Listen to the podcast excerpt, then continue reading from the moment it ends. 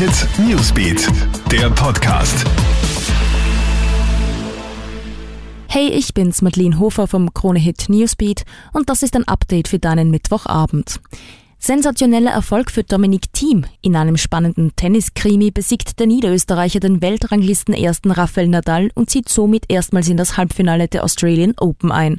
In knapp vier Stunden muss unser Tennisass alles geben. Schließlich kann er den Spanier mit inklusive drei Tiebreaks mit 7-6, 7-6, 4-6 und 7-6 besiegen. Im Halbfinale am Freitag wartet dann der Deutsche Alexander Zverev auf Team. Deutschland ist in Alarmbereitschaft. Bayern meldet mittlerweile den vierten Coronavirus-Fall. Alle davon stünden in Zusammenhang mit dem ersten Erkrankten, der sich ja vermutlich bei seiner Kollegin aus China angesteckt hat. Seither läuft die Suche nach Personen, die mit den beiden Kontakt hatten. Die bayerische Firma Webasto hat ihren Standort in Gauting vorsichtshalber zumindest bis Sonntag geschlossen.